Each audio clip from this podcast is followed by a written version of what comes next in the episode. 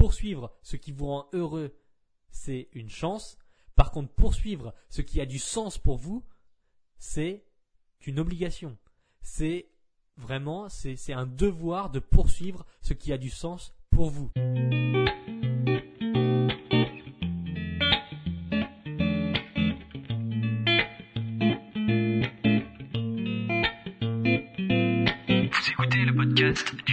Rééquilibrage alimentaire. L'émission réservée à ceux qui veulent reprendre leur santé en main tout en continuant à vivre une vie sociale épanouie. Chaque semaine, venez discuter alimentation, mode de vie, perte de poids et bien-être avec Maël Brousseau.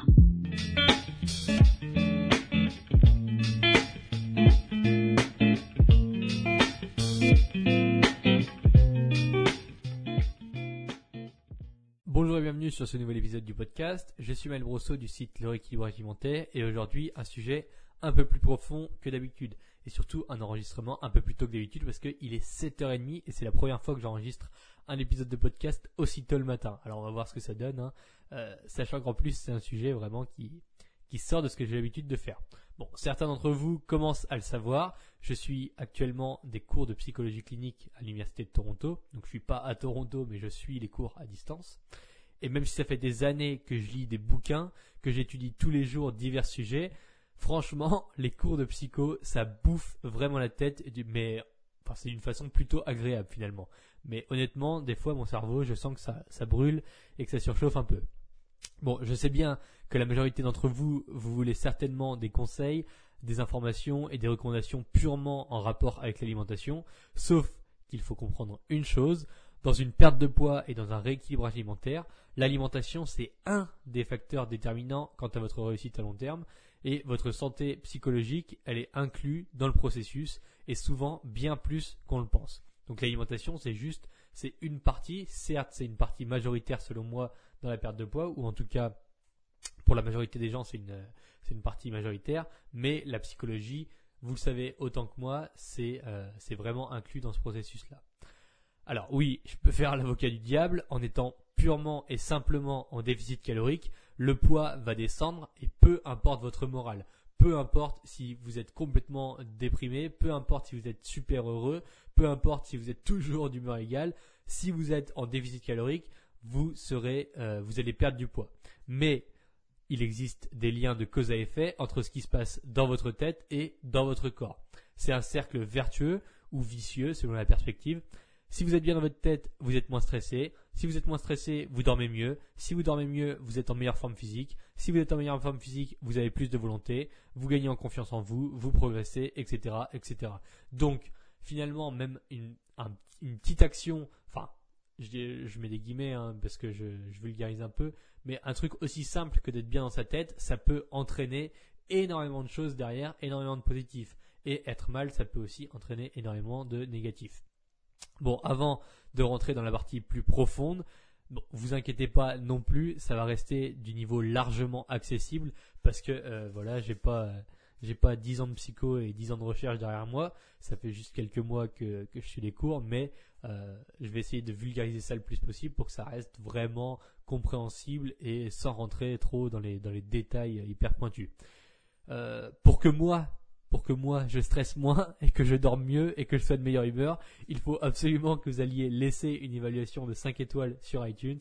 Si vous êtes sur iPhone, vous allez directement sur le profil du podcast, vous descendez tout en bas, vous cliquez sur les 5 étoiles et voilà, après ça j'aurai un super sommeil et je serai de super humeur. bon, partons dans la vulgarisation. Je m'aventure en terrain miné, mais je dois le faire parce que le meilleur moyen d'assimiler les choses, c'est de les enseigner. petit rappel avant de commencer, quand on parle d'un comportement global, c'est à l'échelle d'un groupe d'individus. Exemple, parce que là je sens que je vais me faire... Enfin, il y en a toujours certains qui disent non, pour moi c'est pas comme ça. Bon bref. Exemple, les femmes sont plus empathiques que les hommes. Et c'est vrai. Vous prenez un groupe de 2000 hommes et de 2000 femmes, la conclusion est sans appel, les femmes sont plus empathiques. C'est comme ça. Les femmes vivent plus longtemps que les hommes. C'est pareil. Ne prenez rien personnellement dans ce podcast. Si je vous dis Par exemple, blablabla, bla bla bla, puisqu'on sait que les femmes sont plus petites que les hommes, ne vous indignez pas et ne m'insultez pas parce que vous faites 1m80 et que vous êtes par conséquent plus grande que euh, la majorité des hommes. Je parle d'une tendance générale. Donc voilà, quand on parle de moyenne et quand on parle de comportement global, l'individu ne rentre pas en compte, c'est quand on prend un groupe de personnes, on arrive à en conclure que euh, voilà, ce groupe de personnes fait ça différemment de ce groupe. Donc voilà, il n'y a, y a, jamais rien de personnel euh, dans tout ça. Donc voilà, ne prenez rien personnellement. S'il y a des trucs qui euh, qui vous semblent un peu euh, attaquants ou j'en sais rien euh, dans, dans ce podcast. Pourquoi c'est trop facile de ne rien faire? Comment ça se fait que l'on choisisse d'instinct la facilité et l'effort minimum? Par exemple, si je vous donne le choix suivant sans aucune conséquence à payer, préférez-vous dormir 30 minutes de plus le matin ou vous lever 30 minutes plus tôt pour faire 15 minutes de sport et 15 minutes de méditation? On parle toujours d'un effet de groupe, pas d'indignation s'il vous plaît. Si je pose la question à 200 personnes, 190 vont préférer dormir plus longtemps. Et sans se voiler la face, honnêtement, d'instinct, si on vous propose de vous lever 30 minutes plus tard ou alors de vous lever 30 minutes plus tôt pour faire du sport et de la méditation, on va tous dire je veux dormir plus. Sans y réfléchir. Sauf bon, peut-être 10 personnes qui auront vraiment, vraiment, qui préféreront vraiment se lever 30 minutes plus tôt euh, pour faire du sport. Alors pourquoi, si je vous propose de vous allonger sur votre canapé pour regarder une émission débile qui ne vous plaît pas, ou vous lever pour cuisiner pendant une heure, on va choisir le canapé dans la majorité des cas Eh bien, la raison, elle est plus simple que prévu. Il n'y a pas vraiment besoin de creuser super loin. On est câblé pour du court terme et on filtre nos décisions de façon biaisée. Voici l'objectif final de notre corps pour le jeu auquel nous jouons. L'objectif vraiment pourquoi votre corps est là et qu'est-ce qui, pourquoi il fait ce qu'il fait. Son but ultime, c'est de vivre assez longtemps pour pouvoir créer une, une descendance et faire prospérer l'espèce. On a beau se croire supérieur aux autres espèces, euh, donc à tous les animaux ou à certaines créatures qu'on méprise potentiellement, on a beau se croire supérieur, au final, le but profondément ancré en nous, c'est celui-là. C'est de vivre assez longtemps pour faire des enfants, de vivre assez longtemps pour les élever, de vivre assez longtemps pour qu'ils puissent être autonomes et à leur tour avoir des enfants, etc., etc., et créer une boucle. Là, c'est hyper euh, réduisant ce que je dis, mais quand on regarde vraiment dans le but profond, profond, profond, c'est ça. Évidemment, il y a d'autres choses qui rentrent en jeu, d'autres choses secondaires, euh, mais on en parlera après. Comment le corps met toutes les chances de son côté pour que nous atteignions ce but? En économisant le plus d'énergie possible, en prenant le moins de risques possible et en privilégiant, en privilégiant toujours la survie. C'est pour ça qu'on mesure toujours le risque et qu'on peut être réticent à faire certaines choses parce que ça nous semble risqué pour notre vie, pour notre santé, etc. Et donc indirectement ou en tout cas à plus long terme pour la survie de l'espèce. Ok, alors ça c'était la genèse. Maintenant, pourquoi c'est trop facile de ne rien faire? On est tenté de croire son corps et de se laisser aller à ses instincts primitifs en se laissant porter par la vie. Et puisque l'on a une conscience et qu'on a la capacité à se repérer dans un continuum temps, c'est ce qui nous différencie au passage de la majorité des espèces. Chasser, manger, se reproduire, dormir et recommencer, ça ne nous suffit pas même si auparavant je venais de vous dire que notre but c'est d'avoir des enfants pour les élever et ensuite qu'ils puissent eux à leur tour avoir des enfants, etc., etc. Ça nous suffit pas. Ça c'est c'est le enfin c'est le but de notre corps et de notre organisme, mais nous on veut plus que ça parce qu'on a la conscience et euh, juste chasser, manger, se reproduire, dormir, recommencer, ça nous suffit pas ou en tout cas ça nous suffit plus. Ça suffit à un lion, à un requin, à un loup, à un renard grossièrement, c'est tout ce qu'ils font de leur vie. Si vous allez étudier euh, dans des centres animaliers ou enfin dans la nature, euh, voir étudier passer la, vie d'un lion entière, ben, c'est ce qu'il fait. Il se repose, il se reproduit, il chasse, il mange, etc. et il répète. Bon, bien sûr, ils ont des interactions de groupe pour créer la hiérarchie sociale, mais euh, ça monte pas très haut comparé à nous, à, nos besoins et dû au fait qu'on ait une conscience que ça part bien plus loin que ça. Alors qu'est-ce qu'il nous faut en plus pour être heureux? Parce que c'est apparemment le but de notre vie, même si on se trompe là-dessus, je vous explique pourquoi après. Pour rester le plus compréhensible possible, voici deux journées. Dans la première, vous allez manger tout ce que vous voulez, ce que vous adorez vraiment. Donc personnellement, moi je vais prendre des pizzas parce que j'adore les pizzas. Vous allez faire uniquement ce qui vous plaît, sans limite. Donc moi, j'en sais rien, je vais jouer aux jeux vidéo, je vais regarder des séries, je vais faire des activités divertissantes, bref je vais faire tout ce que j'ai envie. Dans la seconde journée, vous allez faire ce qui est important. Vous allez manger sainement, en respectant vos goûts quand même. Vous allez faire du sport, vous allez vous coucher tôt, vous allez faire votre travail, etc. Sur le papier, la journée numéro 1, elle vous semble vraiment cool. Et pour moi aussi, elle me semble vraiment cool. Manger des pizzas, jouer aux jeux vidéo, regarder des séries, faire des trucs qui me plaisent vraiment. Voilà, c'est vraiment super. Pour certaines personnes, ça sera rester allongé au lit pendant toute la journée parce qu'il y en a qui adorent ça. Pour d'autres, ça sera juste regarder une série. Enfin bref, ça sera globalement, ça tourne toujours autour de la même chose. C'est économiser de l'énergie, faire des choses qui euh, sont sans risque euh, en général. Donc c'est cool euh, de, de, faire la première journée, mais c'est uniquement du court terme, des shots de bonheur, aucune contrainte, que du plaisir. Pourtant, si pendant deux mois vous ne vivez que des jours comme celui-ci, je parie que vous allez être malade, déprimé, fatigué et certainement au bout du rouleau. Et vous le savez très bien, c'est pas la peine de se voiler la face. Si euh, vous avez peut-être quelqu'un dans votre entourage, vous connaissez peut-être quelqu'un, vous arrivez peut-être à visualiser le truc, quelqu'un qui reste allongé toute la journée, qui reste sur son canapé à regarder des séries, qui fait que manger de la malbouffe, au bout de deux mois, il va être complètement déprimé, qui passe son temps à jouer aux jeux vidéo, bref. Au bout de deux mois, il sera malade, il sera en mauvaise santé, il aura, enfin bref, il y aura vraiment tout. Euh, ça, ça sera, ça paraîtra très mauvais. La deuxième journée, elle a l'air beaucoup plus compliquée. Devoir faire des concessions sur l'alimentation, se forcer à bouger pour faire du sport, vous priver d'un épisode supplémentaire de Netflix pour aller vous coucher, aller au travail parce que l'entreprise a besoin de votre savoir-faire, etc. C'est beaucoup plus compliqué que la première. Pourtant, dans deux mois, si vous avez mangé sain tous les jours, si vous avez fait du sport tous les jours, si vous avez bien dormi toutes les nuits, si vous avez été super productif au travail, eh ben je parie que vous serez dans une forme du tonnerre. Vous serez bien physiquement et vous serez content de vous et psychologiquement, ça ira, ce sera le top. Mais alors, les rôles sont inversés. Comment une journée pleine de contraintes, guillemets, hein, entre guillemets, parce que faire du sport, manger bien, etc., ça peut sembler être une contrainte, mais euh, on va voir que peut-être pas finalement. Comment ça se fait que cette journée-là, elle peut être la, enfin, ça va être la plus, la plus plaisante à vivre sur du moyen et sur du court terme. Voilà ce que je pense. Faire ce qui vous rend heureux à court terme, c'est bien de façon occasionnelle. Manger une pizza avec des amis, glander devant une série le dimanche après-midi quand il pleut. Par contre, à long terme, c'est néfaste et c'est dangereux. Pourquoi? Parce que rechercher le bonheur constamment dans la vie, c'est une illusion. Vous devez être en quête de sens. Voici le sens de la vie et voici comment arrive le bonheur. En prenant ses responsabilités, en étant quelqu'un sur qui on peut compter. Vous avez mangé sain pendant une semaine complète, vous êtes fier de vous et vous vous sentez bien. Vous avez fait de super progrès au sport, vous êtes fier de vous et vous vous sentez bien. Vous avez eu des super retours de vos clients et de votre direction, vous êtes fier de vous et vous vous sentez bien.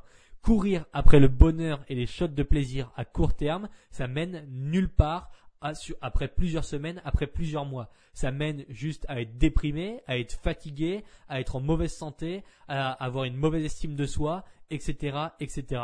Alors que prendre ses responsabilités et poursuivre ce qui a du sens pour vous, c'est le seul moyen d'être vraiment comblé. Il y a une, il y a un lien hyper étroit entre responsabilité, sens et bonheur. C'est incroyable à quel point prendre ses responsabilités, ça nous rend fiers, ça nous rend plus courageux, ça nous rend plus confiants, ça nous rend plus heureux, ça nous rend, enfin, ça nous, ce qui en résulte, c'est aussi une meilleure santé globale. Bref. Maintenant, chacun est à la recherche d'un but différent. Mais globalement, qui que vous soyez, se forcer à faire les choses quand on doit les faire, c'est gratifiant.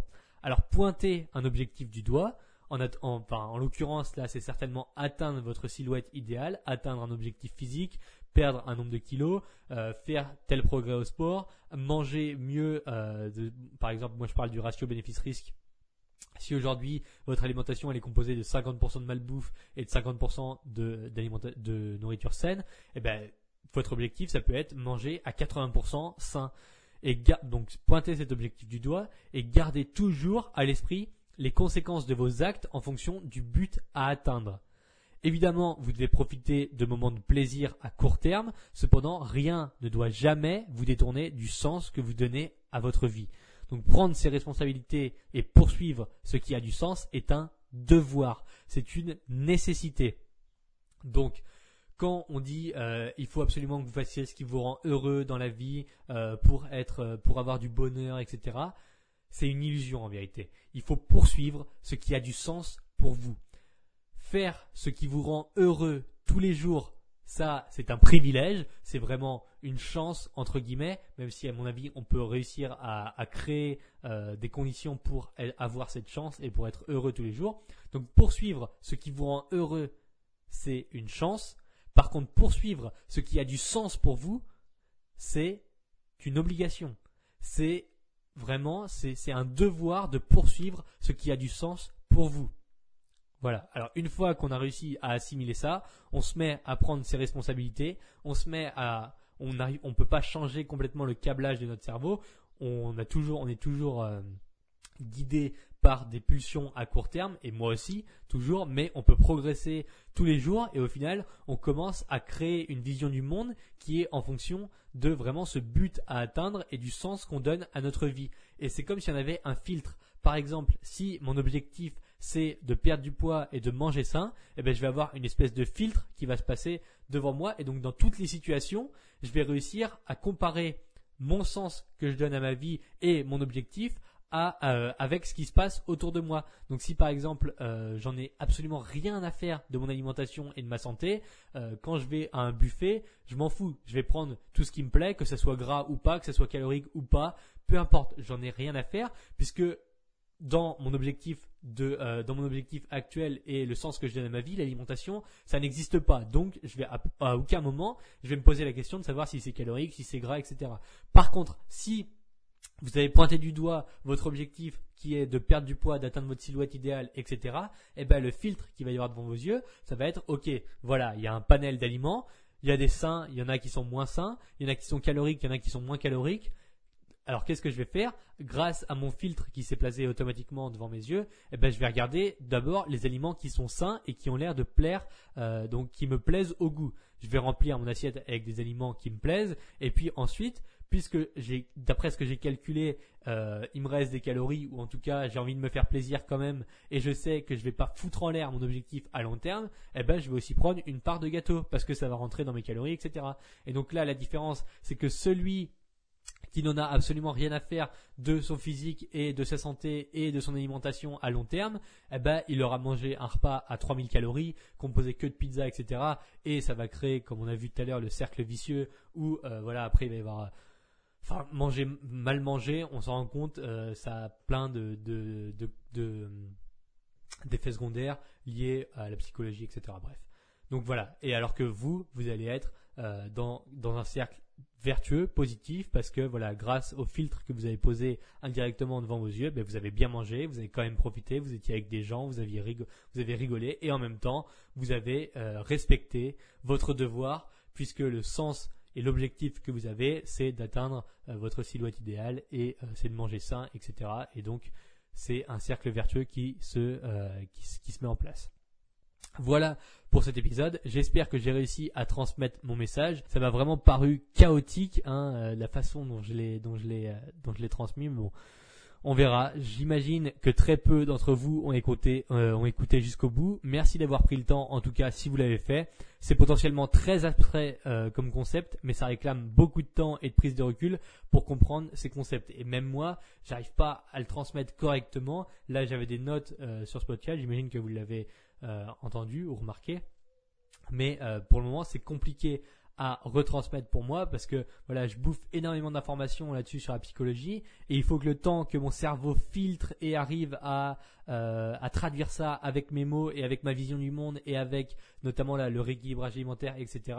Il faut que j'arrive à faire des ponts entre les différentes idées et pour le moment c'est assez dur euh, à, expliquer à l'oral, mais bon, c'est en faisant que je vais m'améliorer. Veillez à garder une certaine cohérence face à mon discours. Il ne s'agit surtout pas de culpabiliser quand on procrastine ou que l'on rate une séance de sport. Ça m'arrive aussi de le faire.